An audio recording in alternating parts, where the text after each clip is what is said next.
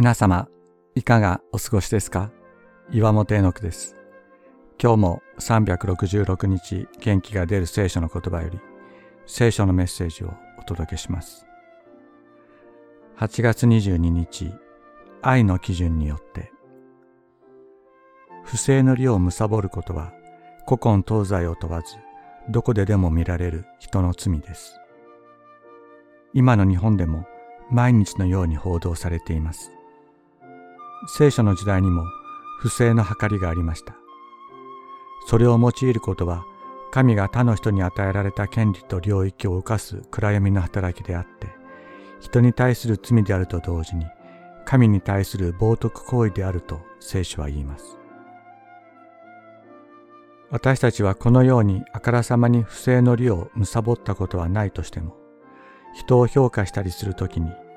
異なった基準を使い分けるということはあるかもしれません。自分の都合に合わせて人に対する評価を変えたり、気分によって人に対する態度を変えたりするということです。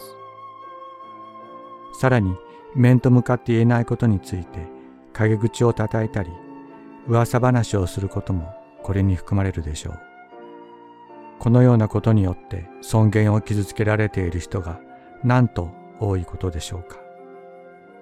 私たちがダブルスタンダードの罪に陥らないためには、神が一人一人をどのように見ていらっしゃるかを知ることが必要なのかもしれません。神は言っておられます。私の目にはあなたは高価で尊いと。イザヤ書43章4節イエス・キリストは神のこの唯一の基準に生き抜かれました。それは神が高価で尊いと言われた私たち一人一人のために自分の命を捨て私たちを生かすという基準だったのです。命を捨てて私の尊厳を守られた方は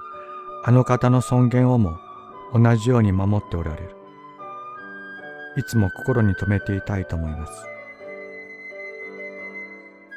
あなたは袋に大小異なる計り石があってはならない。あなたの家に大小異なるマスがあってはならない。新明記25章13から14節